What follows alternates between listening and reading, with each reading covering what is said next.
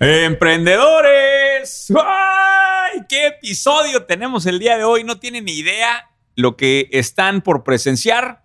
Estoy nuevamente en los estudios del mejor podcast de negocios de Latinoamérica, el número uno de habla hispana. Gracias a todos por conectarse. Hoy con un especial que me tiene emocionado. Bueno, en realidad me tiene un poco encabronado, pero bueno, hay algo de emoción ahí detrás. Eh, un especial de alimentos. Aquí a mi izquierda me acompaña eh, desde siempre Ricardo Moreno. Ricardo, ¿cómo estás? Muñoz, feliz de estar en, dijiste, el estudio del mejor podcast de Latinoamérica, que es tu casa. Creo que cabe aclarar que es tu casa. Feliz de estar aquí, episodio 4. Bueno, hay que meterse en el, en el papel. ¿eh? Ricardo Es que Moreno, no. director general y socio mío de la financiera Hacer la Derecha. Y hoy, pues bueno, eh, como el episodio está enfocado en alimentos, no es nuestra especialidad, decidimos traer a dos cabrones que le saben a este tema, además son amigos. Eh, primero, eh, de mi lado, bueno, enfrente de mí, eh, Mastermind, asistente de mi programa Mastermind y experto en e-commerce de alimentos, Hugo Herrera. Bueno, y además debo decir, familia de, de- de restauranteros también, Hugo. Bienvenido. Gracias, gracias Muñoz. Encantado aquí, gracias por la invitación. Y por otro lado, pues, ¿qué debo decir? Este hombre no necesita introducción al mundo de los restaurantes. Eh, restaurantero, aparte apasionado de la gastronomía y también influencer. Checo Gutiérrez, Checo, güey, bienvenido, güey. Este, y antes que nada, quiero hacer una, una aclaración un paréntesis aquí. Eh, todo lo que se diga hoy, espero no lastime la preciosa amistad que tenemos, güey, porque sé que en tu caso puede ponerse muy hostil, güey. Me De- puse un saco de guerra. ¿De, de Ah, veras? Mm. Me puse un saco de guerra adelantando, adelantando lo que va a suceder el día de hoy. Entonces, pero bueno, este, gracias a los dos por, por estar por acá. Y vamos, vamos a entrarle directo en materia, por si no saben el formato del podcast, si es la primera vez que nos escuchan. El formato es básicamente muy directo, nos vamos sobre ideas de negocio eh, y cómo navegar este mundo con las oportunidades que hay afuera. Y la primera y la más obvia, y, y les voy a decir por qué estaba un poco emputado a hacer este episodio, porque yo pongo a cada rato, ¿qué negocio quieres poner? Más de la pinche mitad de las respuestas. Es el negocio más pendejo del mundo que son los restaurantes. Checo no me dejará mentir, güey. Ahorita me dará su punto de Yo vista. creo que los payasos son más pendejos todavía. Pero no todos, güey. Checo, Checo, no, suéltate, güey. A ver, eh, pe- pero primero, primero a Un, dar... un- un tema importante. No le vas a quitar a nadie la cabeza que haga algo que quiere. Yo tengo una teoría. ¿Te acuerdas del anuncio del Jetta? Todo mundo tiene un Jetta en la cabeza. Todo mundo creo que tiene algún cosquilleo por tener un restaurante. Ahorita veremos si puede Sí, cabrón, pero si yo le puedo quitar, le puedo ahorrar esos tres años de tortura, güey. Hasta el Jona, cabrón, ya dijo que va por un restaurante, güey. que no puedas tú, güey. Hugo, cuando quieras entrarle al quite, güey, tú eres de familia restaurante. No sé si puedo, podemos mencionar. Es ter- ter- ter- Hugo- tercera Hugo es- generación o algo así, ¿no? Hugo es la familia, Hugo viene de, de una familia de un, rest- de- de un restaurante verdaderamente exitoso, Pollo Loco, güey. Fuimos parte del grupo Pollo Loco, ya no. Fuimos Eh, parte del grupo. No, pues ya, ya voy, güey. ¿Qué hago aquí? Ya. Señor, Pero bueno, señor Don Pollo Loco. Eh, este, negocio pendejo, sí o no, primero, como antecedente. No, no, yo creo que en el restaurante hay formas de hacerlo. Ha habido casos de éxito y más bien el tema no es negocio pendejo, es cómo hago del restaurante un negocio. O sea, Me sigue pareciendo un negocio que tiene márgenes de la chingada. Una bronca de recurso humano complicadísimo, un mercado local hiper chiquito, güey. O sea, por todos lados donde lo veo, por favor, alguien dígame dónde me tengo que enamorar de un restaurante porque no lo veo, cabrón. No creo que tengas que enamorarte tú, pero creo que hay que verlo. Yo siempre digo, súbete al universo y hay que ver el bosque, no, no- las hojas, ¿no? Creo que la industria no es pendeja, porque yo no soy de, de, de hard data, pero te puedo dar datos de que es un gran negocio. Creo que pendejo es el que juega mal en la industria y le puede ir mal como en cualquiera, ¿no? O sea, perdón por la comparativa, pero hasta un pendejo vendo facturas va a quebrar, cabrón, ¿no? Entonces, y el tema de la escalabilidad o no. Eh, eso- por cierto, eso de vender facturas no lo recomendamos en, No, en no, de. Parece el negocio de, de la década, ¿no? Pero bueno, sigue el cielo, Checo. Pero lo que voy es, pues, ¿qué tan pendejo, qué tan escalable es? Pues, como sea pendeja o escalable tu ambición y, tu, y, y tus ganas, ¿no? Sigo creyendo que hay modelos de negocio mejores. Pero vamos a, para quitarnos de este, este debate, no vamos a acabar nunca. Creo que lo que sí es un hecho es que si alguien quisiera entrar al mundo específico de los restaurantes hoy con las condiciones que están dando, el camino es Dark Kitchen. Es el camino, ¿no? Cocinas. Para la gente que no sepa del concepto Dark Kitchen, Ghost Kitchen también se ocupa. Son cocinas que básicamente se encargan del delivery. Yo Eh, creo que no. ¿No? No. Yo creo que sí. A ver, Qué ¿por, buen por- debate. por- Bien, por qué buen no. Che- ¿por qué no, Checo? ¿Por qué no? Es el metro cuadrado más caro del puto universo. Cuesta más barato un cuadrito de Giselle Bonchen, cabrón, que un pinche metro cuadrado de una Dark Kitchen. Y creo que el formato de hoy no te ofrece una chingada. ¿Por qué? Metro cuadrado de mil bolas, donde hay 45 50 restaurantes, un baño para 60 empleados. Los empleados, ¿qué creen? Son humanos, güey. Necesitan ventanas para ver para afuera. ¿Me explicó? Sí, yo creo que es un negocio que en el formato que está hoy en día en la ciudad es de un chavito con lana que partió una casa en ocho para rentarla más cara. No le ofrece a una persona que creo que puede lograr un punto, un puto pinche beneficio. Renten 40 mil pesos, no sé, 40 metros cuadrados o, o- Sí. o 35 ¿Mm? y te dicen, es que te pongo la campaña de azulejo. Mira qué buen pedo eres, cabrón, no mames, güey. Me sale más barato un pinche local en Arboleda, metro cuadrado, que con esos güeyes. Es un buen Pero tú estás hablando de, el- específicamente del rentarle a alguien que ya te Sí. ponga el Dark Kitchen montado. ¿Pero qué opinas de armar un Dark Kitchen tú? Eso hice yo con, con Hotzi. ¿Por qué? Porque yo tengo la pendejez o los huevos de admitir un riesgo, pensar que no funciono, pero me ven en la calle, tengo un, un baño digno para mis empleados y si logro algo de venta en un comedor, aparte de vender comida, ¿qué hice? Punto, cabrón, ¿no? A ver, y nada más vamos- a aclarar, vamos entendiendo esto. Dark Kitchen, vamos a suponer que tú montes tu propio Dark Kitchen. Esto implica que venderías eh, entrega a domicilio exclusivamente en las plataformas y también con tu propio servicio de delivery, porque es el tipo de cosas que, que quiero entender, las Sí, dos sí, cosas. Mira, creo que aquí, y, y lo que yo difiero, Checo, es punto número uno, conceptualmente es lo mejor que le puede pasar a la industria. Conceptualmente es lo mejor que le pudo haber pasado a la industria restaurantera. Es el Airbnb de la industria restaurantera, es el Uber de lo que le pasó al, al taxi. Esa es la realidad, güey. Ahora, la forma en la que Es- hoy están es- haciendo... ¿Es la realidad o es lo que tú piensas? No, no, es- Porque si no, pues ya... Bueno, no, no, está bien, lo que yo pienso. O sea, pero, pero, está bien, está bien, vamos a dejarlo así. Realmente lo que yo pienso. Pero, pero el formato todavía no llega a estabilizarse económicamente. Pero es otro, es otro dilema, güey. Se supone que se Mira, tienen pelea con ¿qué va a nosotros, ser? ¿no? ¿Qué va a ser? No se tienen pelea entre ellos. Es que Era- era- no, era sé, no sé de mucho nivel, compadre, pero ahorita vamos. El- yo creo que, y mira, es una zarandeada a la industria. ¿Qué va a pasar? Creo yo. No soy profeta, nada más tengo ocho meses leyendo esto. Creo que le metí más tiempo al estudio de, de la variación de- del formato que otros. ¿Qué va a pasar? Va a matar a la gente que no otorga más que un producto una caja, ¿no? Que Sí. yo siempre he dicho experiencia. Y me dicen, ay, no mames, ¿qué es experiencia? Bien sencillo. Ve a un cajero. Si le quito dos botones, picarle para que te dé tu dinero, es experiencia. ¿Qué va a pasar? Creo que una base, la base media del- de, de la industria, industria mundial, va a dejar de existir como existe y va, y va a existir de manera remota. Mira, te, te voy a dar un argumento por qué creo yo lo que te acabo de decir de los Ubers. Bajó la barrera de entrada del mundo restaurantero a un nivel de cualquier persona. Exactamente. Sí, cualquier, Eso, con- cualquier con- cabrón puede Con eso antes era, ah, pues digo, Pero- Pero a ver, pero a ver, pero Vamos, entonces- lejos entonces- de que si sea bueno o no, vamos a aventar a la gente, vamos a pensar a la gente que hay una oportunidad ahí. Y, y- y- y- y- y yo lo que sí digo, lo que sí claro es, no cualquier cosa este, se puede ir a, a Dark Kitchen, ¿no? O sea, es para un precio No, es específico y para un producto específico, ¿no? Oye, me voy a invitar a la mesa. Ay, si no tienen problema, me voy a invitar. Nada más para poner un, un- un punto que yo, yo creo que yo creo que dio en el clavo, Hugo. El, y lo voy a ver como financiero, ¿no? Ustedes son de la industria y son expertos en ese tema, pero para mí, para mí como financiero es un gran tema. Eso le llamamos apalancamiento de activos, ¿no? O sea, tú pones un negocio, el negocio tiene una capacidad instalada y sirve a un cierto mercado, ¿no? Apalancar activos es agarrar activos ociosos, que es lo que hizo Airbnb, que es lo que hace Uber, y es este mismo concepto de quitar la fricción a la inversión y democratizar el tema de ya no tienes la fricción de inversiones. Es a mí que- me parece, eso me parece increíble. ¿eh? Exactamente. Nada más que eso no se llama Dark Kitchen y acabamos de escribir un formato nuevo.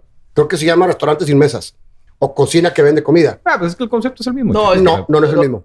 ¿Cuál es la Perdón, A diferencia? ver, Checo? venga. En mi caso, ¿yo qué hice? Llego con un güey que respeto mucho y me dice, Checo, quiero que estés aquí.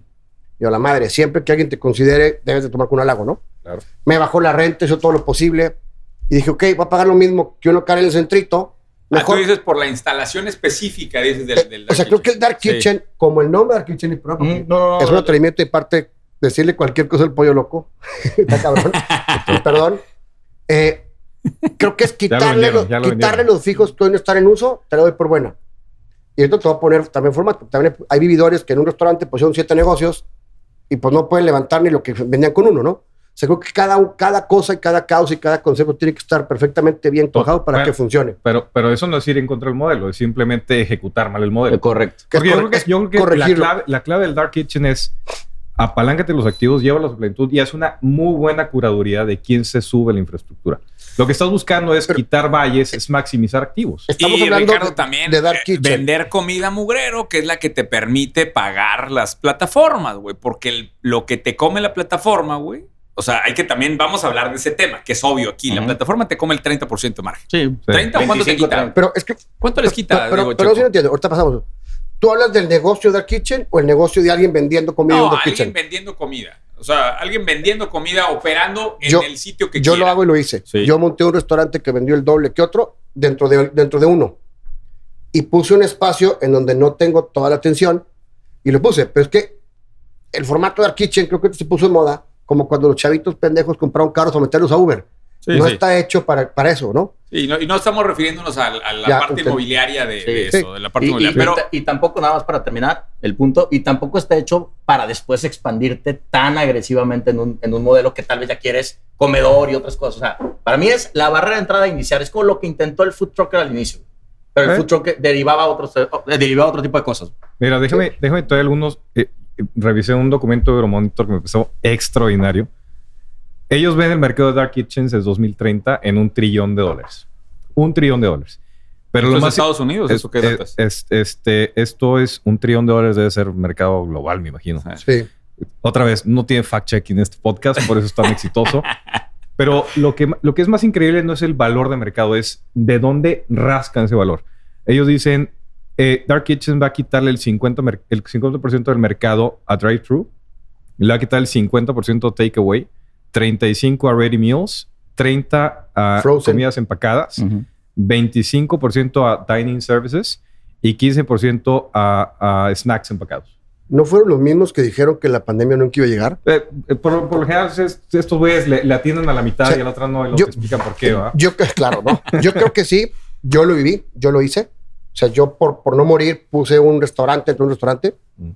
Creo que eso, el regalo que le da la vida es que cualquier pendejo como yo puede, sin mucha inversión, montar un negocio, incluso en su casa.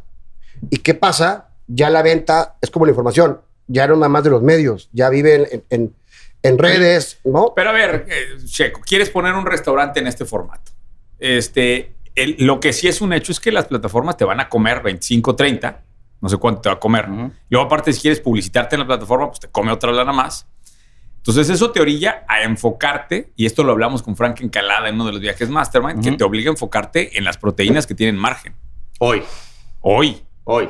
Sí. Porque así también decían el Uber. Al principio decían, está carísimo, nadie va a tomar tanto Uber, porque empezó con Uber Black y ahorita hay Uber Cash, etcétera. O sea, yo Por creo eso, que... pero va a hacer sentido, güey, si te quitan 30% no, de tu Que ticket, que no te meterte va a a... quitar 30%. No te Mira, quitan no es- 30. para mí no es casualidad que Checo, que vendía este, pescados y, y cosas caras en, en el sushi este que me mamaba este tu sushi, güey. Ya hablo otra vez, güey, te vuelvo a mamar. Ya, y, y- y luego, y ahora, güey, estás en pollo. Es, es obvio que estás en pollo, güey, porque, pues, cabrón, yo tengo que alimentar al monstruo, güey. No, no fue por eso. Te voy a decir mi, mi razón. Yo lo puse Sí. porque es un producto que me encanta. Conocí con mi hermano en Nashville y nació una pasión. Sí, sí es cierto que el pollo es una proteína más barata, pero también la vendes más barata. O sea, el- probablemente el, el- el peso por peso que más deje en porcentaje de utilidad sea un, un lugar de carnes que le vaya bien, como cuerno o el mazaric, ¿no? Que el pinche filete de Pero 1300 entrega a domicilio. O sea, ¿cuánto no, aguanta? Pero lo que es que la proteína no es el vehículo necesariamente. O sea, yo creo que, eh, digo, sí lo es, no en mi caso, porque me cuesta más la cucharada que le pongo de, de, de, de dipper que el pollo. Entonces, mi, mi sándwich es barato. O sea, cuesta así, cuesta igual que un pollo loco de miércoles, cabrón. Sí. Come la familia que come un cabrón, güey. Mira, O sea, lo, lo- lo que yo creo ahí, y, y Checo no me deja mentir, en el Economics de un restaurante, el problema es que ahorita tienes el Economics de un restaurante, los porcentajes normales de un restaurante con toda la mano de obra. El restaurante es intensivo en capital humano, ¿no? Entonces, al momento que tú migras a una plataforma de Dark Kitchen, tienes que migrar tu económico. Si no haces eso, entonces el 30% del delivery te va a matar. Pero si tú tu económico lo haces, güey, pensando, que supongo que es como hiciste tú de tu negocio, pensando desde el inicio en ese 30, pues antes pagabas otro 30 en otra cosa. Sigue siendo una exageración el 30, no estoy de acuerdo. No Creo que se va a así. normalizar un 15, 20. se, se- se negocia. Si puede loco tiene una mucho más baja que nosotros. Yo no tengo el 30. Y hay que también ver las cosas. Un Rappi, por decir uno, es un Oxxo virtual. La gente que sale a comer, salvo el pollo loco, perdón, pues ya fueron muchas, ¿verdad? Y ya lo Sale- vendieron, ¿eh? Ya lo vendieron. Ya lo vendieron. o sea, ni- podemos darle ni- duro a pollo loco. O sea, a lo que voy es, la gente que, que, va, que sale a cualquier cosa, las decisiones las toma en el momento. No sabe qué va a comer. La gente que entra al Oxxo es igual. Rápido funciona igual. Abres el teléfono, a ver qué, a ver qué sale y le das. Pocos buscan qué quieren de inmediato y se van. O sea, el 2% de la gente. Yo entiendo y mi análisis de Rapid lo, lo analizamos muchísimo. En los últimos ocho meses, que es lo que llevo, nueve, te va a dar un mercado que no iba a llegar a ti. Entonces creo que es, que es un mercado de Rappi. Está bien. Ahora, ahora, entonces, el, el- el dictamen es, si quieres entrar a Dark Kitchen, ¿cuáles serían las, o sea, los caminos? Porque también la idea aquí es que la gente se quede con actionable items, o sea, que cosas que puedo hacer mañana. Si yo fuera a arrancar un negocio de entrega a domicilio de un restaurante sin mesas, como le dice Checo, este, o sea, ¿cuáles son los dos, tres caminos que recomiendan? ¿Dónde está la oportunidad ahorita? Pensando en 2021. Eh, Y, y de hecho voy a tomar el caso de, de. Digo, yo soy consumidor y este y yo a mí se me hizo muy interesante cuando lo vi. Yo soy de los que se mete 50 minutos para escoger un platillo en, en Rappi, pero porque empiezo a analizar todos los conceptos que hay y todo. Lo primero que tienes que hacer ahí es lo mismo que sucedió en el e-commerce con Amazon. ¿Cómo te diferencias en la página de Rappi? ¿Cómo te diferencias en eso? Antes, casi, casi que el platillo. O sea, ¿qué es lo que voy a hacer? Logotipo, concepto, todo. Porque ya los restaurantes de multiconceptos, por eso me gustó Hotzi. O sea, ¿qué haces? Sándwiches de pollo. güey. ¿Cuál, es, qué- ¿Cuál fue el éxito del pollo loco en su momento? Pollo asado. O sea, si tú te enfocas en un O producto... sea, son estrella, restaurantes más de producto Son que, restaurantes de, más que de menú. de concepto que de menú. Porque en el menú te vas a perder. No vas a ver todo el scroll down del menú nunca, güey. Una, una cosa que tienes que hacer, si nos pides tres, va a seguir Rappi con berrinche o sin berrinche. Vergas, me van a escuchar y me van a matar. ¿Cómo nos chingamos? Empezamos a usar los algoritmos en contra de ellos. Y sé cómo lo hago y digo, creo que la inteligencia es gratuita, güey. O sea, para todos. ¿Cómo le llegas a la gente cuando, cuando se mete a Amazon? ¿Por qué? Con un algoritmo, ¿no? Sí. Ese es como cómo se configura. Y empiezas a buscar las cosas. Lo que más se vende es lo que está abajo de 199. Tú podrías tener un menú de mil pesos, metes tres platillos de un peso y bajas el promedio y abres tu abanico. O sea, hay formas. Yo algo que... Bueno, esto no lo voy a decir. Al, al final te lo digo, cabrón. No. Porque la- Avienta los secretos. la- Chico, No, ese-. No, se todavía- paga- todavía- ese- todavía ese no lanzo. paga Pay per- pay adicional. per click. Todavía no la lanzo. Esa va a estar en Fans Only. Ese- Acabamos de hablar de un Ya sé. O sea, Rappi se lleva algo más valioso que el 30% que le cobra el La cabrón más información, güey. La información, ¿dónde putas va, cabrón? Claro. ¿no? Entonces, pero juguemos con eso, ahí va a seguir, ahí va a estar. Pensemos que es un alien inteligente que viene a robarse a, a mi un miembro de mi familia, cómo le planto un Trojan Horse para llegar a donde fue. Eso es lo que estoy haciendo. Chingón, vámonos a cambiar un poquito de tema porque tenemos que recorrer varias ideas en este episodio. Y el segundo, eh, el, segundo en la lista era el tema de, pues, eh, alimentos a domicilio. O sea, básicamente todo lo que implica alimentos. Y obviamente estoy viendo aquí datos. Eh, grocery fue la tercera categoría más exitosa. Digo, obviamente fue el primer pico. Tan, pronto se dio el tema del encierro, hubo un pico enorme de alimentos a domicilio. Eh, y luego queda como tercer categoría ganadora del año. Obviamente, eh, pues un fenómeno. Estoy viendo aquí datos interesantes para, como para abrir la plática.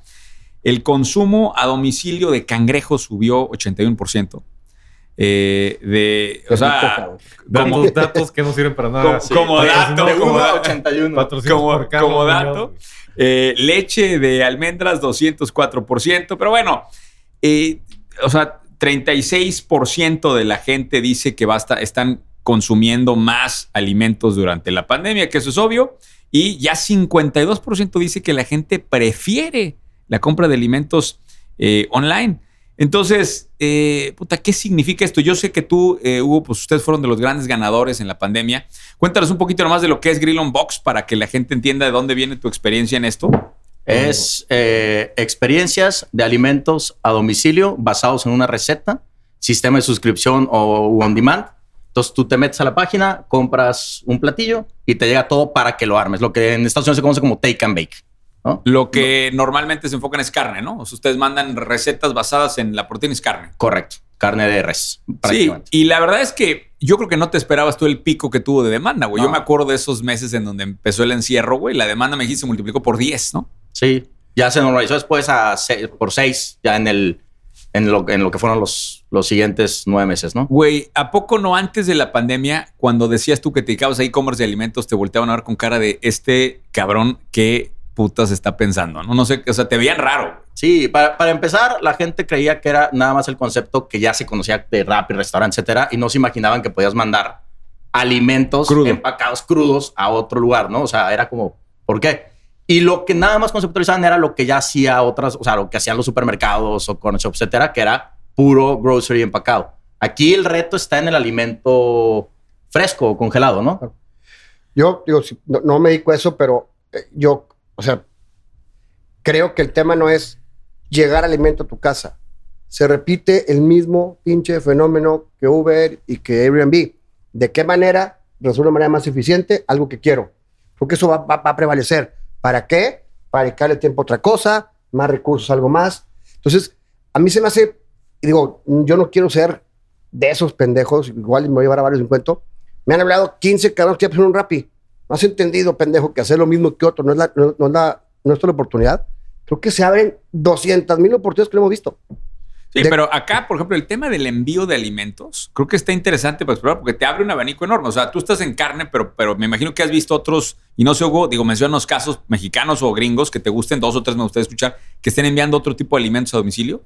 No sé si nos puedes poner alguna referencia, güey, para la gente que está acá. Este. Digo, güey, eh, el obvio, el obvio competidor tuyo gringo es Omaha Steaks, ¿no? Sí, Omaha Steaks, Hello Fresh, es que depende de donde lo veas. Si lo ves por el lado de las recetas, que es donde nos queremos enfocar nosotros, a la experiencia, vas a un tema más como Hello Fresh. Este, Freshly. O sea, ellos te mandan todo para que nada más lo, como te digo, se llama take and bake y lo haces, ¿no? Omaha Steaks se enfocó mucho en la calidad de la carne per se. Entonces, eh, Pero el reto aquí es, o sea, lo, a lo que tú le estás aspirando es que la gente quiera cocinar, ¿no? Ese es el tema. sí. O sea, a diferencia, o sea, porque la pregunta es por qué no pido nada más de lo que decíamos hace rato. Aquí lo que es, la gente quiere la experiencia de cocinar en su casa. correcto. Y hay que decirlo que en la pandemia, güey, cómo subió el tema de, de- de cocina en casa, cabrón. Hay, un- hay una genialidad en lo que, en lo que tú haces que eh, yo lo veía muy pendejo. Y si buscan datos, existen por todos lados. El tema de membresía. güey. Las vinícolas de Estados Unidos venden toda su puta producción por mailing list. Hay una de Seltzers, que no recuerdo el nombre, perdóname por, el- por el caso, que vendió Seltzers. Y cuando no pudo entrar en las tiendas grandes de supermercados por logística y por inversión, lanzó lo que tú haces. Probablemente lo que tú hagas, si no tuvieras el tino mediático para hacerlo, no te saldría igual, ¿no? Este cabrón prevende, o sea, de los tres más grandes de Estados Unidos, Ujú. todo por correo chingar a su madre. O sea, el darle al tino, no es que te llegue comida a tu casa cada mes, es cómo haces para que alguien quiera destinarle un sábado a pedir tu chingadera. Esa es la genialidad. O sea, yo creo que el mailing list bien ejecutado, y digo, si lo, si lo tuviera, te lo juro que lo, lo aplicaría. Creo que es eso, es encontrar variaciones que hagan que llegues a lo que tú vendes de, de alguna manera, ¿no? Eso está fuerte. Hazlo, güey. Ahora, la parte más complicada de eso en México y eh, es el tema de cómo envías a otra ciudad. Sea, mucha gente lo empezó a hacer, empezó a Sí. replicar el modelo en la misma ciudad. Y eso, pues con las plataformas, los que te dan, te dan, ¿no? A otras ciudades donde Sí. está complicado. Nosotros sí enviamos a otra ciudad, ah, fue todo un tema complejo, pero ahorita que hicimos la prueba, este, hicimos una prueba en, en- en Estados Unidos, en Chicago del modelo, ¿no? A ver qué tanto era contra los grandes monstruos allá y, y cómo era competitivo el modelo, ¿no? Simplemente la logística que te da allá FedEx, o sea, FedEx te recibe los paquetes en los... En los Va a tu casa. No, va a tu vecina, ¿no? Déjate eso, si no quieres ni siquiera, va a tu casa, si Sí, le hablas va- temprano. Va Y- donde estés, ¿no? o sea, vas donde estés y si no, en cualquiera de, las, de los retailers que hay, tienen convenio para que dejes el paquete ahí y ellos al siguiente te lo entregan. No tienes que hacer nada. Una- Oye, Hugo, y ahorita ya estás, a ver, nada más para dejar esto claro. En México, enviando a todo el país carne cruda, estás mandando. 110 ciudades a 24 horas. No nos metemos arriba de 24 horas por el tema del empaque, que es otro boleto, ¿no? A, mí me llegó como en 48 horas, güey. Te llegó en Lo pedí 36 y yo lo medí. Ya me daba miedo que iba a llegar con gusanos, cabrón. Nada, lo tenemos garantizado 48 horas, pero a Ricardo le llegó bien. Oye, en pero yo creo que, 36. yo creo que ¿Y cuánto, cuál es tu, antes de responder eso, el shelf life, o sea, del paquete, cuánto puede durar, güey? Hasta si, o sea, 48 sin ningún problema. 48 viene Ya el, el empaque preparado para, Sí. resol- para resolverte la vida 48 horas. 48 horas. Luego, Yo, yo voy a retomar un tema de Checo que me parece que está, eh, es increíble porque es, y, y- y ha sido un tema recurrente cuando estaba haciendo una reflexión de lo que pasó el año pasado, ¿no? Y es eh, este cambio de hábitos de consumo, qué oportunidades va a abrir qué puedes adaptar a un modelo, porque va a ser un cambio de consumo. El delivery de alimentos crudos, eh, preparados, lo que sea, es, eh, estaba viendo el tercer IPO más grande del año pasado fue DoorDash, Ujú. de Rappi. alimentos. Lo trató de comprar Uber Eats, no lo pudo comprar y hace el IPO y es el tercer IPO más grande de- de- del año pasado. A Uber lo salva Uber Eats el año pasado.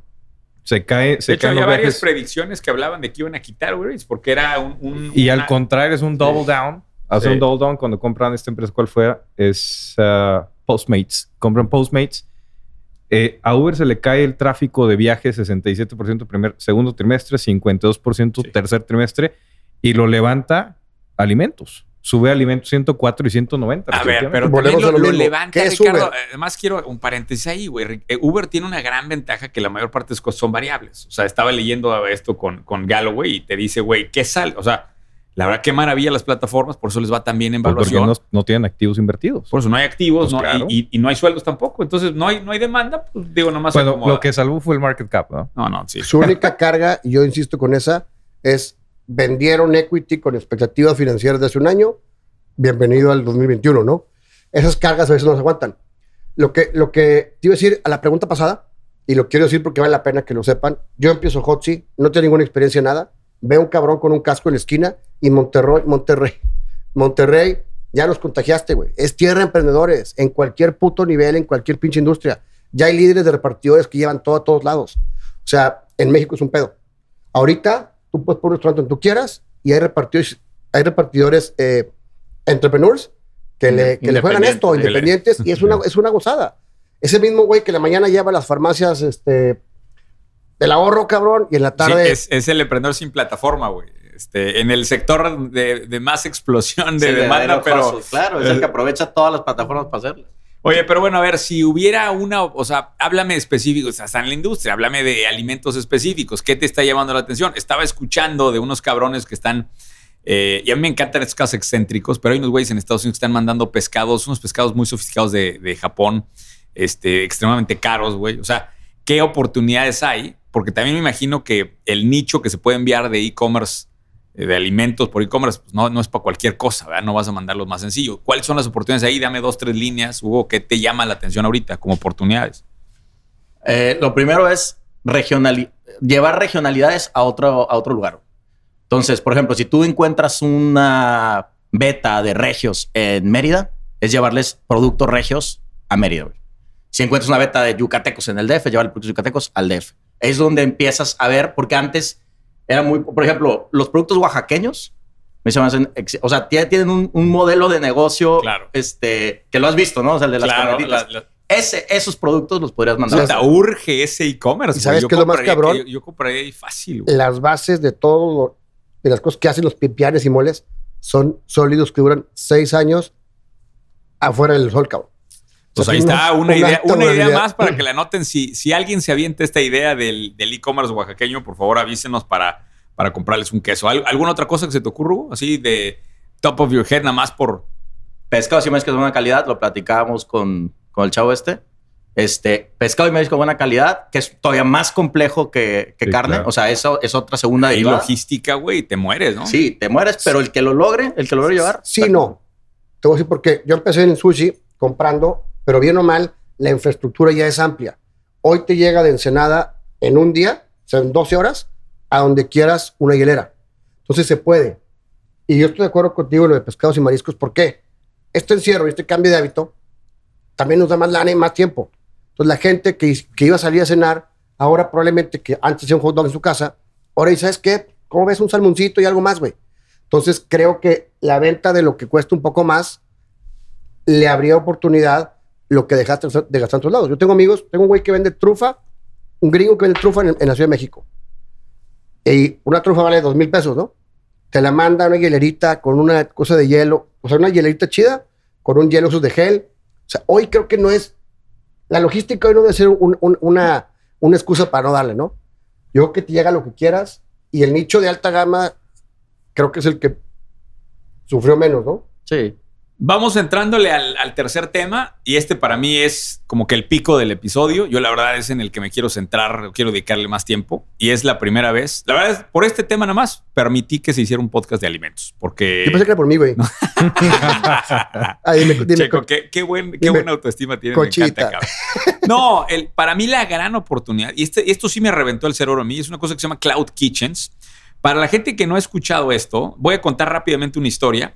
Hay un youtuber que se llama MrBeast, no sé si ustedes lo ubican. Sí. 48 millones de suscriptores tiene Checo. Es un monstruo ese cabrón. Es un verdadero monstruo saca un video que dice, estoy dando, poniendo un restaurante que da comida gratis y pues sí, la, regaló hamburguesas y la chingada. El video tiene 30 millones de visualizaciones. Después resulta que era la excusa para que la gente bajara una aplicación. En esa aplicación te metías a comprar hamburguesas, era un restaurante real, pero logra lanzar un restaurante, de acuerdo a las cifras que yo tengo acá, en 300 ubicaciones en Estados Unidos eh, y se hace nada más. Checa esto, checo, porque aquí es en donde ya los restaurantes me gustaron, güey. De antes de esto había dicho, qué mamá de negocio. No te faltaba Güey, información, te 15 faltaba visión. Güey, 15 millones de dólares de En un día, ingresos en en dos y 48 horas. 48 horas. Ahora, Pues que le quitaste. nada más quiero, an- antes de dejar, antes de abrir la conversación acá, eh, quiero eh, nada más eh, aclarar quién hizo esto, porque el, vi- el- el youtuber obviamente no lo hizo esto, lo hizo una empresa que se llama Virtual Dining Concepts, que nada más y nada menos que es del hijo de Robert Turtle, que fue el CEO eh, y el fundador de aquello, aquella cadena de restaurantes Planet Hollywood y Hard Rock, o sea, fundadores que tuvieron visión de escalabilidad de restaurantes muy cabrona. Sor- sorprendente. O sea, para mí simplemente sorprendente. No sé, me imagino que vieron la nota. Sí. ¿Qué fue lo primero que pensaron cuando revienta esta cosa? No, pues es que eso es, le, le quitas, le quita la fricción financiera a un negocio. Y aprovechas el momento en donde tantas cocinas necesitan ingresos alternativos. Pero le quitas las fricciones financieras a un negocio donde no hay CAPEX, te puedes montar a una oficina, a una cocina que ya está armada y te puedes replicar de una forma brutal, güey. Ahí está la genialidad. Yo cuando pongo, pongo Hotzi, y lo he dicho mil veces, y voy a decir mil veces más para que se rían, pienso en poner mil. Yo creo que alguien que pueda aprovechar su reach, y el reach solo no cuenta, ¿eh? Yo tuve socio a Nick Jonas, Joe Jonas, y quebró el puto restaurante. Aparte de una buena, un buen reach, es una buena ejecución. O sea, hoy la ventaja es que yo puedo abrir un Hotzi en 15 lugares y uno va a ser la casa de una doñita, ¿no? Eh, o sea, creo que Pero Es- acá lo, lo que está impresionante, chico, es que este cabrón no sabe nada de restaurantes. Ah, Estamos, estamos claros. Este güey no sabe nada de restaurantes. No o sea, tienes- me, no me- refiero al youtuber. Me no, refiero al youtuber. no tienes que saber restaurantes. Por eso, a lo que voy es, ¿cómo chingados? Nomás alguien que me explique esto. ¿Cómo chingados hablaron con 300 re- restauranteros? Porque eso fue lo que pasó. Hablaron con Ujú. los 300 restauranteros de la noche a la mañana. Les mandaron recetas. O con 10 de 30. Sí, sí. O, sea, el tema, o sea, el tema es- 300 ubicaciones. sí, pues digo, Sí. o sea, te la pongo más 300 fácil. ubicaciones. Pero a lo que voy es, coordina la operación de eso. Y luego... Es la- que la- volvemos a lo que decíamos No- hace rato. no coordinas ¿Cuá- nada. No, pero ¿cuá- ¿cuántos, ¿cuántas recetas hizo?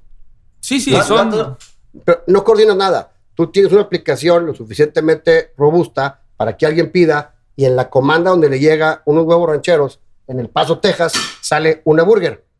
Y si alguien nos hace una burger es un pendejo, ¿no? Y vendió Oye. burger. No, no, no vendió un restaurante, güey. Vendió el concepto de burgers con su marca de. Sí, de y estoy viendo una cosa aquí que te- te- tengo un- una, unos financieros de este modelo que lo aclara el cuate que lo escribe. El cuate que lo escribe es un cuate que se llama Sean Pierre que yo sigo en redes. Dice que son estimados, de acuerdo a otros expertos, no sé quién consultó, pero habla de que se están dividiendo los ingresos, ¿sí? Los ingresos lo dividen entre tres partes, uno para MrBeast, uno para los güeyes, los creadores del concepto, y una tercera parte para el restaurante Ahí local. está, el, güey. ahí está el segundo truco. O sea, ¿Y güey, quién trae, y están quién dando trae la nada, carga de inversión? ¿Quién Les- trae el costo güey. de personal? Claro. ¿Quién trae?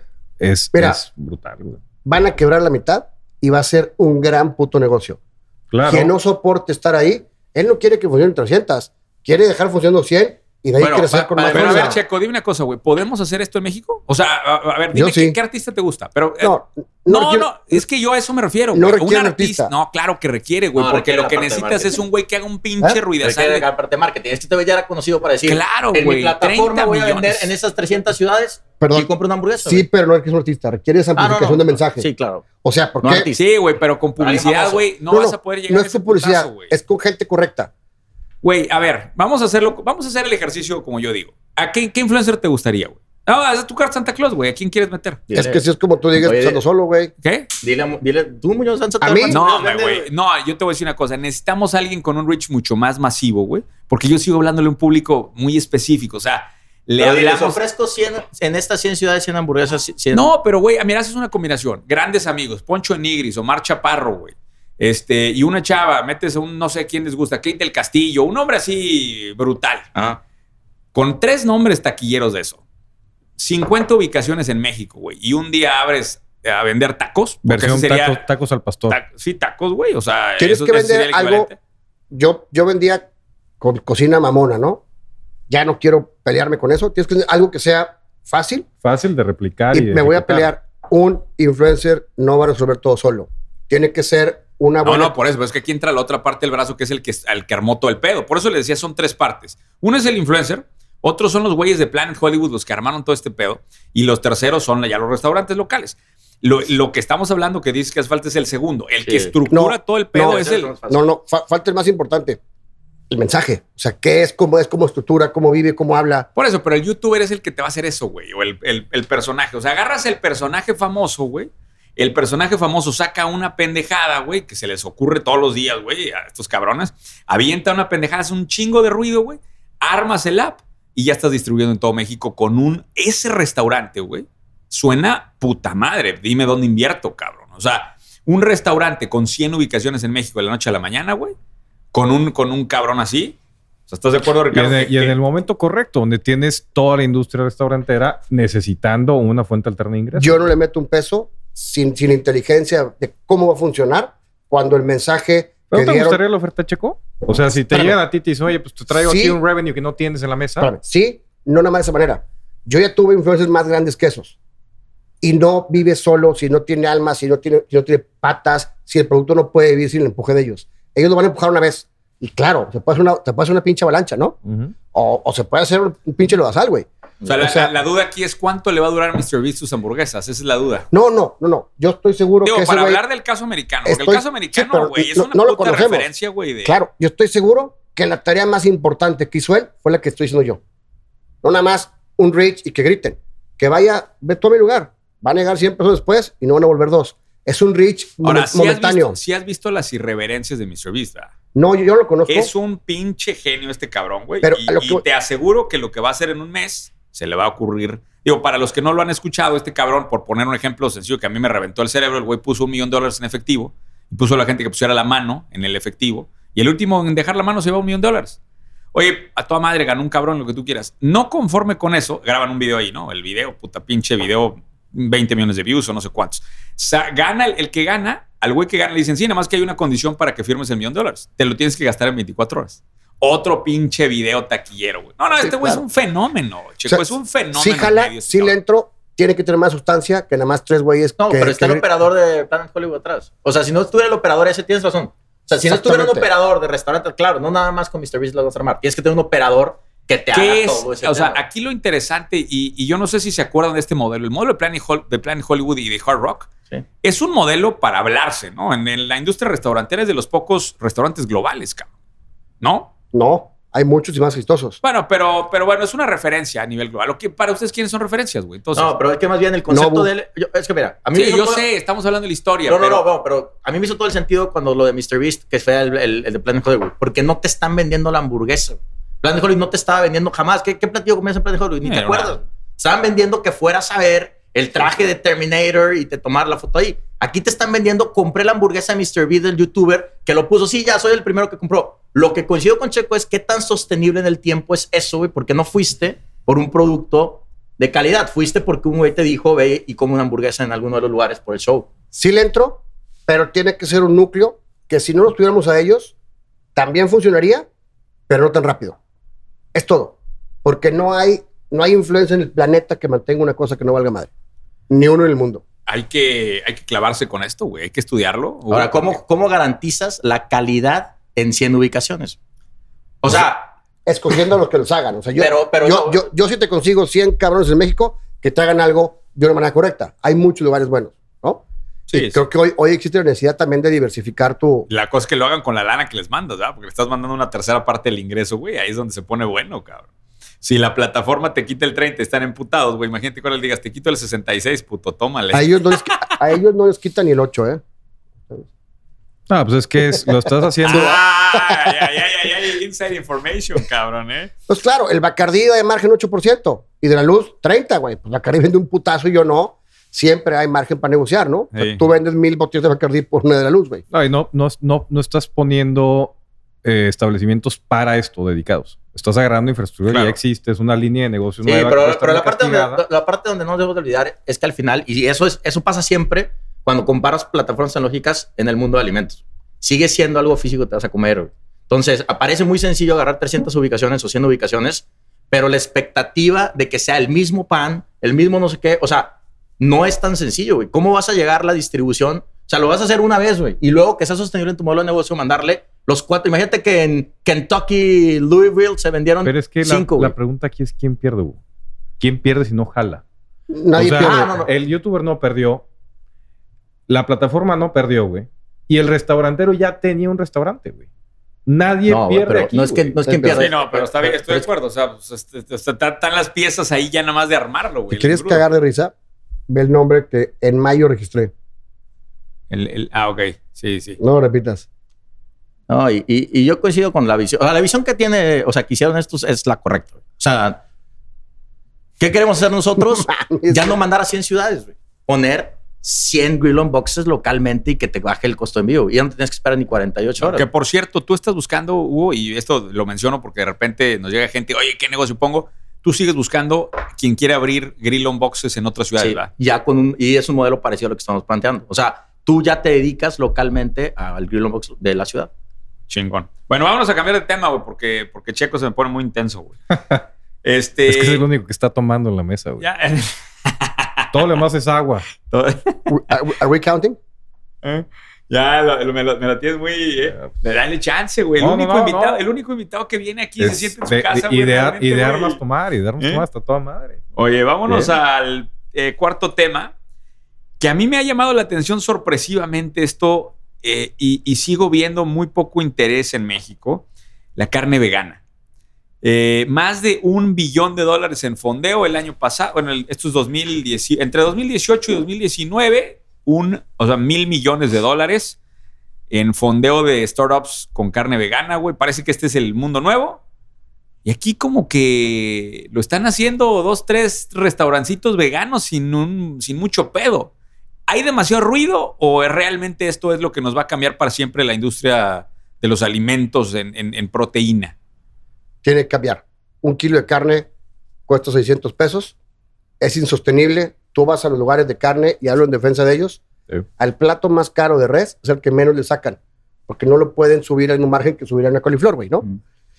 Y creo que el tema, yo, yo como carne, creo que el tema de la contaminación, la conciencia, pregunta a tus dos niños, va a ir creciendo y la alternativa a la contaminación, whatever that fucking means, va a crecer. Creo que en México no ha crecido por la pobreza. O sea, tú resuelves tus calorías con 14 pesos un pinche marucha en el Oxxo, ¿no? A diferencia de otras cosas. Pero creo que cada vez va creciendo. Es una tendencia grande, sí. La salud, el más, que salud, es el bienestar. Es el mindset global que te dice bienestar. Tiene que crecer. Ojalá no crezca como, como crece hoy, porque los veganos son berrinchudos, ¿no? Yo tengo que tener un plato vegano, pero si yo voy a tu lugar, no te voy pedir un ribeye, ¿no? Debe de vivir como, como parte de nuestra vida. Todos tenemos que tenerlo y creo que sí va a crecer. Oye, Ricardo, trae los datos de Beyond Meat, ¿no? Me imagino. Traigo aquí los datos y yo creo que yo creo que Checo así está dando literalmente en el clavo. O sea, el Pues no tema con mucho. el tema. No, pues es que Mm. también tomar alcohol te ayuda a tener claridad mental de repente, güey. Qué culero, qué- qué culero comentario. Yo ni borrando hacho, cabrón. No, güey, ¿sabes? El tema yo creo que es, es justamente eso. es- Es un negocio insostenible. No es sostenible. Fíjate, eh, eh, está el tema de Beyond, de, de Beyond Meat, que fue probablemente una de las acciones boom del 2020. Al cierre del 2020 había acumulado 66.5% de crecimiento. Ya quintuplicó su valor comparado con el IPO. Es una brutalidad. Y te pones a ver Eso es, eso es este, la carne basada en, en- en vegetales, ¿no? Ujú. Eh, pero el tema este que a mí me encantó también es el de, el de, ¿Cuál, cuál es el market cap ahorita de Beyond Meat, de Beyond Meat. Es se- 7.9 billones. Sie- 7.900 millones de dólares. O sea, ¿Sabes, quién se los va a coger? güey, a ver, 7.900 millones de dólares. ¿Dónde chingados están las empresas latinoamericanas Beyond Meat? O sea, No, ¿cuál es el co- cosa es vegano. O sea, Beyond Meat se encuentra en la categoría, güey. Pero allá hay No, no, no, no. Beyond una Meat marca, es la empresa. marca. Beyond Es Meat una la marca empresa que que es pública. burger. Beyond Meat es la marca. Pero el punto es. Una cosa es lo que dice Checo. Por eso, pero ya hay una empresa de ese tamaño, güey. Tienes- 7.900 millones de dólares. Es enorme ese pedo. Güey, Claro. ya vale a hacer competencia, güey. No hay barreras de entrada, güey. Tienes dos players. Y le Tienes- puedes hacer dos competencias. En- perdón si me equivoco porque no leo más desde Condorito, cabrón. Yo nomás leo antes de venir aquí. Esos son de vegetales. el, el vergón que lo haga con granos, que hay granos que aportan tanta proteína como un vegetal, se hace el triple de, de rico. Porque es caro un Beyond Burger hoy. Claro. Pero si fuera de lentejas, de chícharos, de otras cosas que, que logren no una consistencia y una nutrición y que te engañen que es algo que odias, porque qué, qué risa, ¿no? Hamburguesa vegana, pues no que te caga la hamburguesa, mejor comete una. que ya anunció este McDonald's en McPlant, que es justamente con, con la gente de Beyond Meat, ¿no? Tienes dos Sí. players. Tienes Beyond Meat y tienes un privado que es Impossible Foods, que ya levantó 1.3 billones de dólares en rondas privadas. Que ese, ese es, es el que empezaba mandando producto a domicilio. ¿Te acuerdas de ese, ese modelo? El que mandaba las, las verduras que no estaban en perfectas condiciones y la madre. Pero a ver, güey, insisto, si es tan grande el pinche ne- ner- mercado, ¿por qué? Porque no hay en México alguien haciendo un Beyond Meat mexicano. O sea, a ver, Hugo, dame esa respuesta. Es más, ¿por qué tú no pensaste en ar- Mira, arrancar no, con no, eso, güey? No, no, yo ya, independientemente de todo lo demás, hicimos la prueba de, de hacer una- un Beyond Meat. O sea, pero sustituto de la carne. Es que una cosa es lo que decía ahorita. Comida vegana en general, pues hay muchos sustitutos. güey. La otra es, quiero sustituir La carne. la carne. Sí, o sea, sí, ese sí, es el totalmente. negocio de Beyond Meat. Claro. Ese es el tema. Entonces, si tú quieres sustituir la carne, Que la idea es que agarra de acá le pones en el claro, asador. y te sepa como carne. Sí, sí. O sea, porque la idea es el sustituto de la ¿no? carne como tal. Quiero que algo sepa como lo que odio. Exacto. Puta madre, güey. No, Entonces, o- o- como lo que, o lo que- pues, no mames, ¿no? O lo No. que es insostenible, ¿no? Pero, Pero, pero bueno, el punto de esto es que todavía la tecnología, o sea, todavía Saludos a todos los veganos que salieron del closet este No. año. güey. Yo te- tenemos un amigo nosotros de eso, ¿no, Ricardo? Un amigo que, que salió del closet vegano este año, güey. Saludos a todos ellos. pero ya. Sí. Ah, pues sí. se- En, se- México no existe el mercado de consumo porque será carísimo. A ¿no? ver, pero no existe, Checo, ¿en qué supuesto, güey? O sea, No, estamos sí bien- existe, sí existe el mercado de consumo. O sea, Para- el- el- pero, pero- para generar la industria, para que Sigma o alguien de esos diga, le voy a dedicar 600 Pero, güey, ahorita, no, es que en dos años Sigma se lo, te lo aseguro que en dos años Sigma lo va a tener. Ahorita Sí. es cuando meterse para ganarle a Sigma, para aprovechar la irrupción. vamos a hacerlo. yo sí estoy de acuerdo contigo. O sea, sea, mira, de hecho, ahí, ahí te va alineado eso, ¿no? Está el otro tema, el de Memphis Meat. ¿Has escuchado hablar de esa empresa? No, Esa es carne hecha en laboratorio, ¿sí? Con, con células. Ah. E- ese tema está... pero no, no, hacen, no hacen vacas, entonces ahí, o sea, literalmente. ca- ¿cómo- carne. Hacen, Carne. hacen, hacen, pero ¿cómo hacen se hace eso, güey? Hacen ribeyes también. por verga. Eh, entender- eh, evidentemente no soy, no soy un ingeniero Chingada, Junior. Por eso nos mandaron mierda, tanta mierda. Métanse a los temas. Oye, a pero, pero espera, no saben nada, sí, güey. seguramente. O sea, queridos, queridos haters, no, no sé producir carne en laboratorio. Eh, pero yo creo que el tema aquí increíble es, esta empresa nace en 2017. Le meten una ronda de 17 millones en ronda A. Y el, año- es, el año pasado, en enero, le meten 161 millones de dólares en ronda B. ¿Sabes quién fue de los grandes que le metió? Tyson Foods. sí, pero ¿qué proteína es? Es beef. Es No, carne. no. de o sea, es que, es que es eso... carne de pollo. ¿Sabes Las cuánto empresas costaba? grandes tienen más miedo que yo al coco, cabrón. ¿Sabes O O cuánto sea, costaba no quieren que llegue un craft brew y les, chung- les, les chingue el 20% de negocio. Están preparados. Claro. Cuando, cuando arrancan el negocio, el 2016, un kilo de carne de res costaba 40 mil dólares producirlo. Un kilo de carne de pollo costaba 20 mil dólares El laboratorio. en laboratorio. Ahorita cuatro. Sale en este año. El, el último eh, actualización que hicieron fue el 2017. Un kilo de carne de res costaba 18 mil dólares. Ya lo habían siguen- bajado a la mitad. Pero siguen estando lejísimos, güey. Ah, o sea, 18 mil dólares. por Pero decirlo, el punto aquí es... Es que ese, No, es el y sí. dinero es el capital loco, güey, que no entiendes. cómo Ese es, ese es el capital loco que está buscando una solución para no tener que reemplazar a. Exactamente. Pero el camino más rápido es reemplazarlo con, con carne hecha a base de granos o vegetales, ¿no?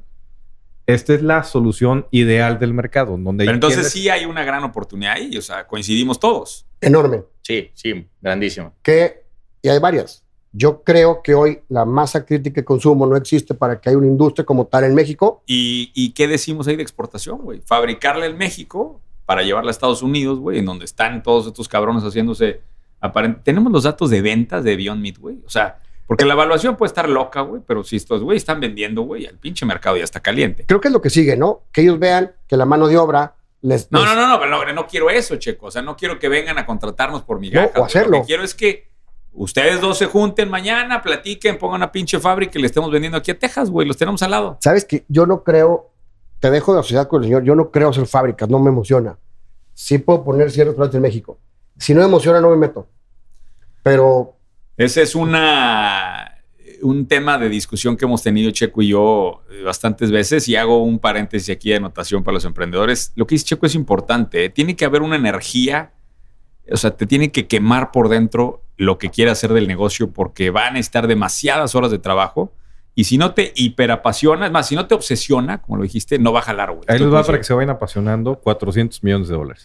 Y mira, ahí te va. el Y ahí, te va. Y ahí te va no me apasiona. Creo que yo, Checo, llego a lo mismo de otra forma. Mira, Checo, ahí te va otro dato. Para que veas lo que decía Carlos, que si vendió más. En Walmart, según Food Dive, creció el Fresh Plant Based Meat 231%, comparado contra la carne creció 140%. Lo doble la carne sustituta de, en, en Walmart. ¿Cuánta Wow. fue la inversión en carne? Porque la inversión al, al enemigo es enorme, como el cigarro, la gasolina, el plástico y la carne. O sea, están defendiendo con todo, ¿eh? La, la US Meat, a ver si no me odian más, le, le mete un dólar de inversión en marketing en México por cada dólar vendido, cabrón. Tómala, cabrón. Wow. O sea, Alex. Conocen la amenaza, ¿no? O sea, Y- la amenaza que fue el tabaco, la amenaza que es el plástico. Claro. No, y sabes qué es otro tema, lo estaba leyendo, analizando las tendencias de este año. También conforme se vuelve más caro producir carne, porque se va a volver más caro en escasez de territorio, alimentos, lo que tú quieras, Traslado. vas a ir abriendo más la brecha para que este tipo de productos tengan un market fit más natural, ¿no? Porque estás, estás encareciendo el producto que estás pretendiendo sustituir y va a ser un encarecimiento escalado. hasta donde, hasta donde, hasta donde les convenga. Ahora dime, ¿por qué los carros siguen siendo de gasolina? ¿No? ¿En dónde? pues es una migración, ¿no? Hay un, hay un interés enorme en la industria petrolera. Claro que se van a defender. No les conviene que se deje vender y menos que baje de precio. Yo creo que si la industria no hubiera tenido este temor, hubieran sido eléctricos desde los 80, güey. No hasta, no hasta Most, ¿no? No, que pero, pero, y como todas las industrias se van a tratar de defender, como todas, güey. Pero, Vaya- pero la tendencia está, y la tendencia es como, de, como los autos eléctricos. lo, pues, lo va a sacar la gente. O sea, cuando, cuando la sociedad se, se vuelca en torno a algo que a una convicción, como en este caso la salud en Estados Unidos, cada vez hay más probióticos y la madre, van a ir sacándolo y qué lástima que no sea la inversión del de los de la carne, porque no entienden que si pierden tantito, en lo que él gana ellos pierden, cabrón, pues no mejor te pelees, mejor súmate, ¿no? Yo, yo creo que va, Vámonos al último tema porque se nos acaba el, el tiempo y no quiero tampoco alargar. Ya me regañaron también, Ricardo. ¿Viste los, los comentarios, güey? Que Procuro nos no alargamos leerlos, mucho, muchas pendejadas, que le das muchas vueltas a las cosas, güey. Que te enredas, básicamente. Oye, que incomodas a retoma- retomando el tema de la carne. Vamos a darle una vuelta. Oye, el último tema que teníamos para platicar hoy era un tema obvio que teníamos que tocar. Era el tema de las franquicias. Y paréntesis previo, este, a mí me cagan las franquicias, pero bueno, aparentemente en el negocio restaurantero es Yo- el yo tengo camino. una duda. ¿Te caga tenerte una franquicia o comprar una franquicia? ¿Ser No. franquiciatario o ser, o Me- ser o ir a una franquicia. No, o ir a una franquicia? no, no, no, me caga el sistema de franquicias porque creo que limita el potencial creativo del güey que está allá abajo y también, o sea, creas una cosa desalmada que, que no veo que sea el modelo, el mejor modelo de crecimiento como modelo de negocio. Me gusta mucho más el licenciamiento, que va por esa misma línea, Sí. pero que permite mucho mayor flexibilidad. Bueno, el caso de Mr. Beast que dijiste, que, ¿cómo lo catalogas tú? ¿Franquicia? No, es un licenciamiento, es un licenciamiento, o sea... Sí, porque tienes o sea, operadores terceros. Sí, pero y, puedes... y no hay, no son todas iguales y la madre, o sea, no hay ese, ese, ese boxed.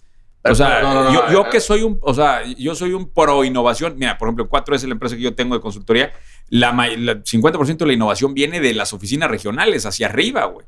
En las franquicias, güey, haz de cuenta que dices, eres un descerebrado, güey. Dedícate a vender y, y adiós. Y no puedes mover un pinche milímetro de esta servilleta, cabrón. Pero bueno, no, no es el, no quiero entrar en, tanto tema. Quiero su opinión con respecto y con respecto a las franquicias. Tengo aquí un reporte que me sorprendió bastante con respecto a las franquicias. Eh, les voy a dar algunos datos como, como para abrir paladar. Eh, la franquicia más cara, esto es Estados Unidos, ¿no? Pero referencias, Wendy's, la franquicia vale 5 millones de dólares, ¿no? ¿De Wendy's? Jack, sí, de Wendy's. Jack in the Box, 1.5 millones. Taco Bell, 1.5 millones. KFC, 1.5. Burger King, Church Chicken, todos 1.5. Sonic, eh, Carl Jr., Arby's, Popeyes, un millón. De ahí nos vamos a 750 mil dólares con Pizza Hut, McDonald's, Jersey's. O sea, estamos hablando de algunas referencias, ¿no? Obviamente depende de ciudad y lo que tú quieras, pero son referencias promedio. Dunkin' Donuts, 250. Y aquí es en donde me, me reventó un poco el cerebro. La más barata en Estados Unidos, Subway, 80 mil dólares. Domino's, 250 mil dólares. Y la más barata de todas, Chick-fil-A. Chick-fil-A, 50, escuchen ¿no? esto, la franquicia te vale 10 mil dólares o menos. Ahora, ¿por qué la franquicia Chick-fil-A te vale 10 mil dólares? Porque ellos ponen todo.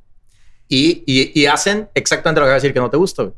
Tú si tienes una franquicia de Chick-fil-A, no tienes que hacer nada. O sea, literal, eso y ser comisionista de Oxxo es lo mismo. Oye, y, la, y, y déjate esto, güey. Literal. De- Literal. déjate déjate el, el porcentaje de royalty que cobra.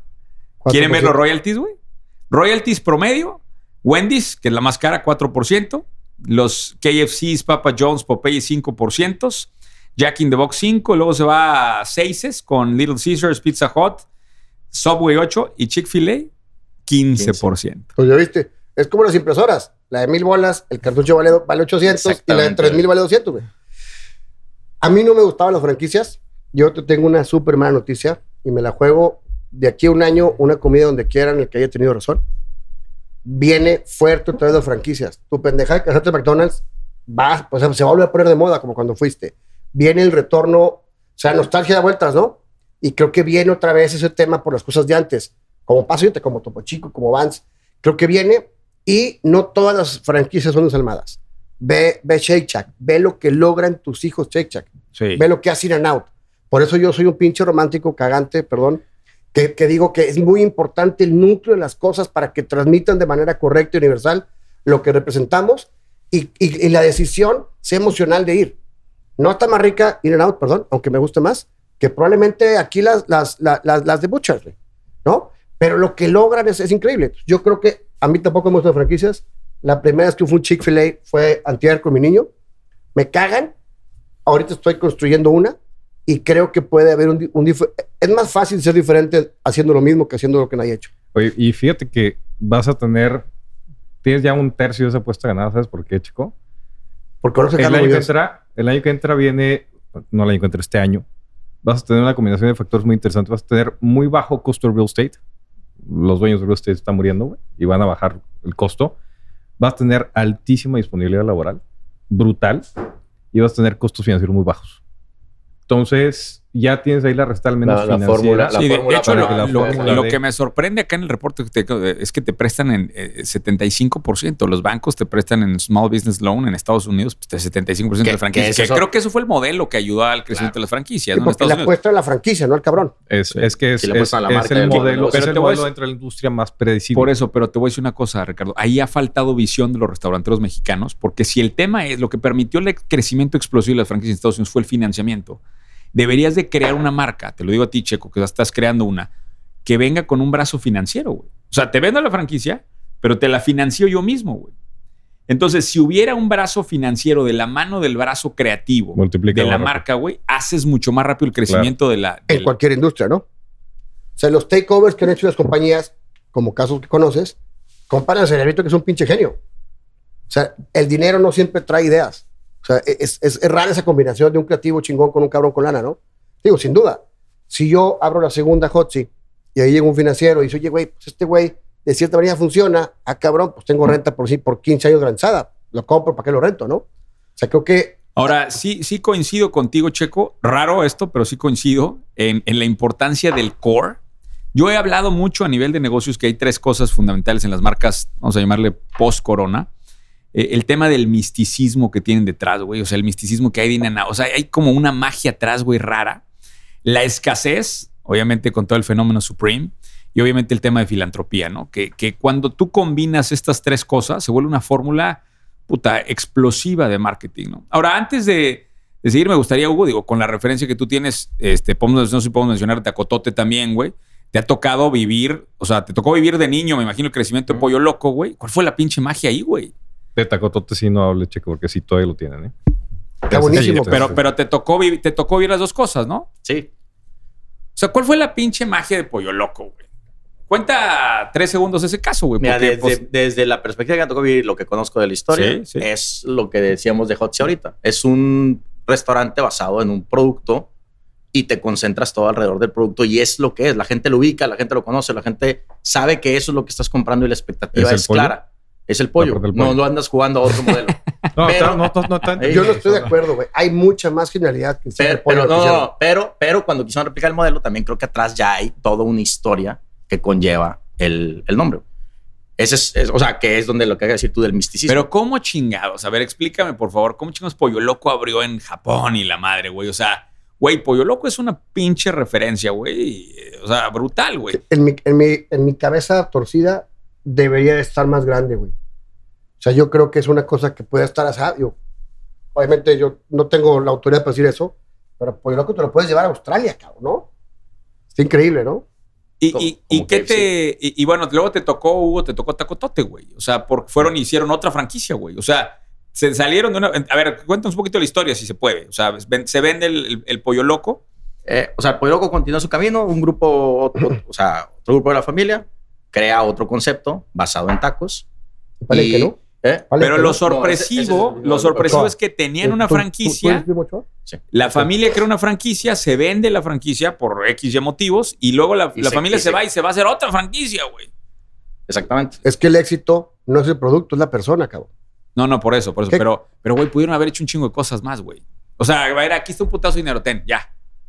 Vas y haces lo mismo. o sea, No, esas no. historias me sorprenden, güey. O sea, bueno, no es lo es que sea lo mismo, pero fue otra franquicia, Hugo. A eso voy, güey. O sea, Pero es que no, es que una cosa es crear otro. No, para empezar, no es, un- no es una franquicia. o sea, Tacotote no Es lo una defines cadena igual. familiar. Ah, bueno. Este, y eso y son- es muy diferente crear un modelo no, hay, no hay franquiciable. nada franquiciado.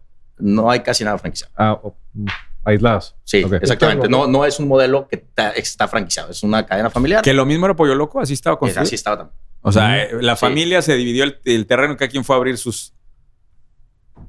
Síguele, síguele, chico. Pollo Loco tuvo un potazo de aciertos de comunicación que estoy seguro, que mi Sí. abuelo, que ni idea tenía el cabrón, güey. O sea, hay Fueron casualidades, dices tú. cosas que, son- que- son genialidad, porque Sí. a como hayas llegado, llegaste. Güey, yo me ¿no? acuerdo, Son- yo me acuerdo de un cantante Mier- con guitarra mier- y cantando una rola del pollo loco. Mames, el pollo, Miercoloco. El pollo loco. ¿No te acuerdas de esa Sí, canción, eh? Sí. Esto. Mierco loco. Madres, cabrón. Está bien verga, güey. Ahora, la, la realidad es que en, los ¿Sabes? dos- en los dos conceptos, güey, y yo desde, desde el punto de vista de, de, o sea, siendo familia y viéndolos, o sea, viendo los conceptos crecer, güey, uno de los ciertos más importantes es lo que dice Checo, güey. Conoce tu negocio, métete y hazlo, o sea, la esencia que estás creando, güey. Porque una taquería o una empresa de pollo lo puede ser quien sea. ¿Cómo le hago yo para que en tu día a día te acuerdes de mí sin que nadie te lo diga? Miércoles, puta madre, a huevos, dices miércoles y un pendejo pide un pollo loco. Hay genialidades que van a ser el producto. Perdón, probablemente 10 sí, pollos sí. mejores. Dudo que hay el que lo vea mejor que ustedes. O sea, está increíble, güey. Y, y- y bueno, pero regresando al punto, ¿franquicias son oportunidad de negocio ahorita? O sea, franquicias restauranteras, crearlas, comprarlas. O sea, denme, porque Yo- sigo sin saber. La- sigo sin- yo me Mira, quedo aquí a ahí, ver, güey. ahí te va. Y agárrame putazo ¿Y si quieres. cuánto dejaría esta una franquicia en va. México, por ejemplo? ¿Cuánto dejaría al mes una madre de esas? Ahí te va la mía. ¿Ok? Tú me dices si es negocio o no. Probablemente no lo sea para ti. ¿Ok? Si tú pones un lugar que venda un millón de pesos al mes, que yo creo que cualquiera de aquí de alguna manera pudiera lograr. ¿Ok? Y no eres un genio. Nada más tienes tu costeo correcto, tu, tu, tu financiero. O sea, una franquicia local puede vender un millón de pesos mensuales. ¿No? Sí, sí, sí. Está Pero- bien, güey. Dilo, checo. No, No, no, no, no. güey. O Oye, sea, ok. Con la inversión que se requiere, Sí. si cuidas la inversión Sí. y cuidas que el mismo puto azulejo está en todo el mundo Sí. y que la coche sí está hecho, ¿no? Y que todo sea barato, recuperas tu lana en 13 meses. ¿Es buen negocio o enséñame otro? Pues sabe, a ver qué opine el financiero. güey. ¿No? Y espérame, ¿y ahora qué estás construyendo? ¿Un restaurante o el primero de mil? Ahora, tú estás pensando, Checo, en vender franquicias. Tú sí estás pensando en venderlas. Ahorita estoy pensando hacer perfecto el primero para estar listo para poner mil.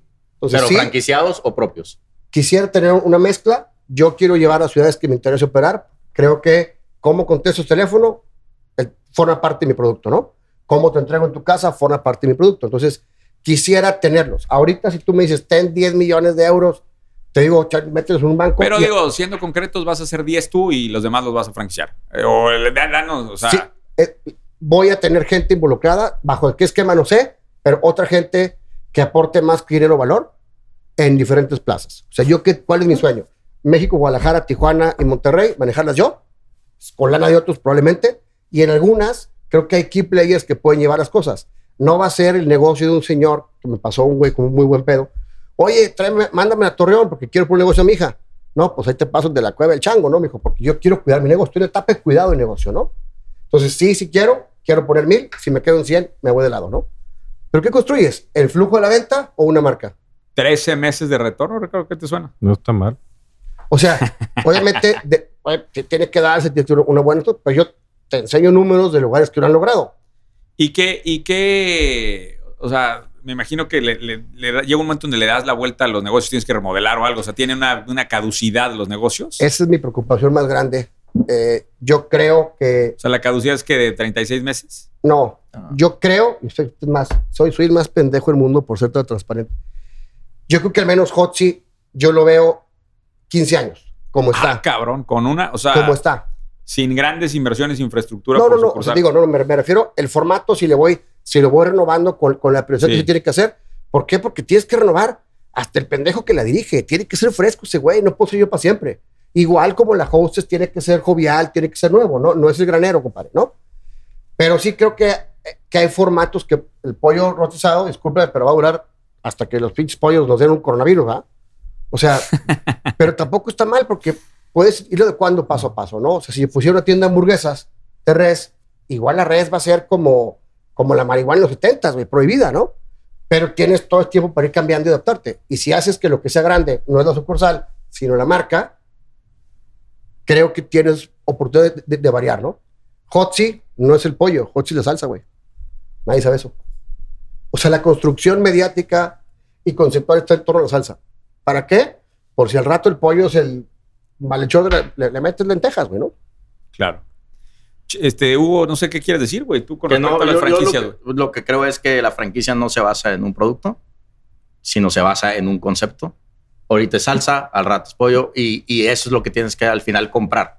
Es un concepto. O sea, el que quiera meterse, yo creo que hay formas. Y la otra es que está completamente este, outdated la forma en la que se franquicia. Coincido con lo que dijo Checo. O sea, va a haber un retorno a la franquicia, pero un modelo diferente de licenciamiento, si Sí. quieres, una forma muy diferente. Creo No, que- y, y el nivel de complejidad hoy, güey. También, mira, me tocó hablar con uno de los ejecutivos de, de Starbucks México hace, no sé, unos meses, antes de la pandemia. O sea, del SEA. Del- de- pues, de- sí, pero eran como que los responsables del control de marca y así. Eh, y me decía que dentro de un Starbucks ahorita hay más de 3000 puntos de experiencia este, adentro del Starbucks. O sea, eh, me refiero al tapete, la servilletita, el palito que te dan, el, obviamente el nombre en el vasito. O sea, hay la rigidez de la puntos- puerta para abrirla. Sí, güey. O sea, hay tantos Ah, ya puntos. se van al olor. O sea, ya ahorita ya se fueron a, niveles. Yo, yo tengo, mi- ya, sí. Pero eso implica, o sea, a- aquí lo que está de fondo es que implica un equipo corporativo hiper chingón para planear Por esas supuesto. cosas, güey. Que creo que en México, o sea, no sé qué referencia mexicana de franquicia me digan, güey, este, o sea, yo lo pongo. Y, y te voy a decir, a mí me, Hotzi. me viene la. Bueno, pero todavía no, todavía no está montado, Checo, como tal. O sea, viene en camino, pero montado. El Eh, sea, morro, ¿El qué? el morro, Churril Morro está muy bien logrado. Nacho Cadena, tu amigo, es una verga, es un chingón. Sí, que lo mismo hizo con Cielito ¿Al puro Querido, cielo? Digo, ¿Cielito Cie- Querido? Cielito Querido es una joya, cabrón. Falta que logren pasar de 100 a 1000, ¿no? O sea, yo creo Sí. que yo soy el mejor del mundo para hacer 5. Para hacer 100, güey, ya requiere un talento muy distinto, ¿no? Si hay suficientes, ojalá y alguno pueda armarla, porque creo que sí, sí las hay, ¿no? Hay muy buenos conceptos, hay poca Palacio de estructura Hierro. para hacerlo. Palacio de Hierro te da la experiencia que te da Nordstrom o, o, o Bloomingdale. RIP. No, pero pa- para mí el reto de la franquicia es cómo lo haces a través de otra persona que le dices, tienes que ayudarme y aparte eres empresario. O sea, company owned se puede, güey. Pero hay empresarios que no quieren trabajar, que no quieren partírsela. Hay muchísimos que no, que no quieren crear, que quieren tener algo, una forma, de manera sencilla y que le dé un rendimiento. Es que la clave de la franquicia es que la percepción de la marca debe ser suficiente que, Que que venga sola. suba. Exacto. O sea, eh, el concepto de franquicia está diseñado en torno de que la marca debe vender sola. ¿Y qué marca es suficientemente grande en México para que Yo- logre eso? Yo, Yo- creo yo- que el futuro de eso es que la- las, las franquicias van a ser marcas de influencers. O sea, y vamos a escuchar este podcast en cinco años a ver qué chingados pasa. Pero yo creo que el, el- el siguiente McDonald's va a ser una pinche marca de un influencer eh, tipo Mr. Beast. No, no necesariamente el nombre de alguien, pero un tipo Mr. Beast que ha logrado penetrar a un nivel de posicionamiento que ya se volvió un ícono. Yo creo que este cuate, digo, como referencia sí puede ser, pero hacia allá creo que vamos, güey. O sea, creo que las es- personas van a ser... Ese es un gran tema, ¿eh? Eso... Ya lo fue, porque- ¿no? Porque, no, porque el abanderamiento, o sea, Ya, ¿qué- ya lo, de ya qué- lo fue. de qué tamaño ya es Hollywood, Schwarzenegger. ¿De qué tamaño es Pero no era el nombre, Checo. O sea, no, Sí eran. Iban para todos lados Sí, Sí, pero. Lo que pasa es que sí no había era el- Instagram. sí era el Y no nombre- tenías parabólica, cabrón, correcto, pero- pero, pero no era el nombre de la marca. O sea, le encimaron otra marca. Yo lo que digo es literal, vas a agarrar la marca del, del youtuber. Te voy a decir un ejemplo en México. Juegan polos, güey. los Lo- polinesios. güey. ¿Sabes quiénes son los polinesios? No sigo influencers más que a ti, cabrón. ¿No? Los- qué, qué buena. Y te seguía hace rato. Güey, los polinesios, gracias, güey. Los No, polinesios lo, es lo uno de quiero los... hace 10 años, güey. Güey, los polinesios es uno de los, de los canales de YouTube más grandes de, de- de México. Son monstruos, habla hispana. O sea, pa- pa- más enfoque en niños, adolescentes y así. Pero los polinesios pueden ser perfectamente una cadena mañana de, de comida rápida, güey. Sería brutal, güey. Brutal. Brutal. O sea, no sé, pero yo, yo creo que hacia allá ¿Qué, vamos. qué pasaría? ¿Qué pasa? Yo nada más la única duda que tengo en ese concepto. O sea, al principio sí, güey. ¿Qué pasa si el influencer, porque al final es una persona, si- ¿qué pasa si el influencer se mete en un escándalo? ¿Se le cae todo el negocio después? Por eso el núcleo tiene que estar muy bien. El influencer que tú me digas, probablemente hablo por una experiencia negativa. Bueno, va a ser... Yo tuve, güeyes, de 30 millones de seguidores y quebramos a chingar a su madre. No estaba sólido el concepto y ni Lana del Rey, ni Nick Jonas, ni Joe Jonas, ni Chad Malton lo levantaron, cabrón. No, pero es, into- es es interesante vincular los dos conceptos, ¿no? Claro. La, la marca personal de alguien, cómo se puede volver al nivel de una franquicia, El de que, concepto y el de operador. que en un mercado, en un nicho, represente realmente ventas ¿Qué predecibles. has hecho con productos, no? O sea, has hecho muchas veces Sí. con productos. Sí, lo- Foreman, güey. Me, me- me imagino que No, la, la Sí. Fíjate. esa del, del güey Ah. este. Pero bueno, ya se nos está acabando el tiempo, güey. Ya, Eh, ya nos extendimos y ya me regañaron que querían episodios más cortos. Así que quiero nada más cerrar con las conclusiones, Hugo. O sea, un comentario final nada más de dónde están las oportunidades hoy. Más bien, ¿hay o no hay oportunidades? ¿Y a dónde, dó- dónde le dirías a la gente que navegar o cualquier cosa que quieran dar para cerrar? ¿Y dónde te pueden encontrar en redes, por favor, Hugo? Yo creo que es seguir rompiendo barreras eh, logísticas y barreras geográficas, más bien, es barreras geográficas en el mundo de los alimentos. Para mí es eso, rompa barreras geográficas, lo que, lo que cada uno represente en, en la parte de la industria que tenga. Este, y me puede encontrar en arroba Hugo Gerger, este, arroba Grill on Box, Arroba Hugo HH, ¿no? H, U- Hugo Gerger, Hugo. Herreras, R, R. Ah, ok. U- ok. Y arroba R- Grill on Box H- también. La- Arroba las- Grill on Box y estoy sacando una nueva que es arroba Grilling Everywhere. Muy bien. ¿Y Checo, güey? Eh, pues ¿Tu yo, cierre? digo, yo, yo quisiera aprovechar este momento para más, más bien... mu- Para salir del closet vegano, güey. Oye, Era el momento que estábamos No, esperando. yo sufrí el, el, el, el- Güey, nos van a tirar los veganos en este episodio muy La- cabrón, güey. Sí estás de acuerdo, ¿va? Saludos a Sí, todos. sí estás consciente el de que que quiero, quiero conmigo, ahí los espero en el gaucho, cabrón. no es eso. o sea, yo creo que es, un, es momento de inyectarle esperanza a la gente. Yo fui una persona que sufrí de, de mucha desconfianza de, de cuando empecé un negocio y está en la verga. Ahorita hay más oportunidades que nunca porque hay más pendejos dormidos y hay más oportunidades que tomar. Yo creo que esta adversidad a la gente que, y que es el 90% de la gente la que no está, la que no era como yo, que era un pinche changuito en la selva que tiene que brincar de rama en rama, la está pasando muy dura. Y hay oportunidades para todo, todo se puede lograr. Métete a Alibaba y encuentres el producto que te dé tu chingada gana, güey, le pones tu marca en su negocio o, o- o un restaurante, ¿no? O sea, rentan cocinas en todos lados, hay repartidos por todos lados y, y con redes, eh, mi- la familia de mis niños vendieron 300 roscas de reyes sin ser influencer, güey. Entonces, ay, cabrón, güey. O sea, igual te, te- te da risa a ti el monto, pero no, no, no, no, no, no, te voy a decir una cosa, Checo. Unos hijos de unos amigos míos. Ah, y ahorita platicas tu historia, güey. Unos hijos de unos amigos míos sacaron arroz con leche y creo que vendieron 100 litros. O sea, una, una brutalidad de litros de arroz con leche y ahí está. O sea, eso es, güey. Y, y me encantó lo que dijiste ahí ahorita, muchos cabrones dormidos. ¿Pasó lo mismo con tu sobrino? Sí, mis sobrinos hacen las tortillas de harina ellos en Querétaro, güey. Ellos las hacen, las empacan, las distribuyen y las venden. Eso es, cabrón. Hay muchos cabrones dormidos. Pero bueno, gracias, gracias a los dos por venir. Ustedes. Ricardo, tus comentarios finales. Cierre muy rápido para que no regañen. Yo, yo creo que el, el gran takeaway de este episodio es como una industria tan vieja, güey. O sea, no puede haber nada tan viejo como alimentos y bebidas. La financiera. Este, probablemente, y prostitución seguramente estarán compitiendo ahí. Pero, ¿cómo es posible que una industria tan madura, tan establecida, puedas encontrar nichos de creatividad, de innovación y que le des la vuelta a los engranes. A mí me parece que es increíble y creo que es el gran mensaje de este episodio. Los 10 ejemplos más grandes de Nasdaq y de todas son pendejos que no existían antes. Son pendejos que rataron oportunidades o un pendejo que sintió que era nominada. De acuerdo. ¿O a poco viajaron más y nació Airbnb? No va.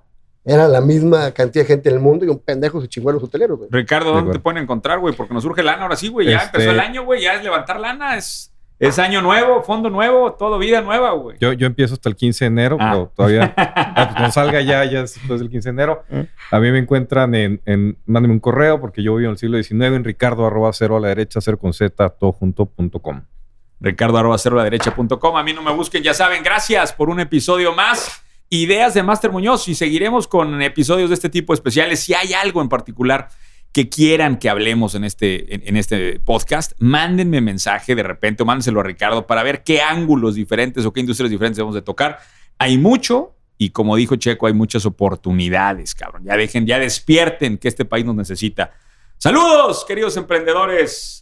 Episodio especial. No hubo putazos, lo siento mucho. Nos vemos.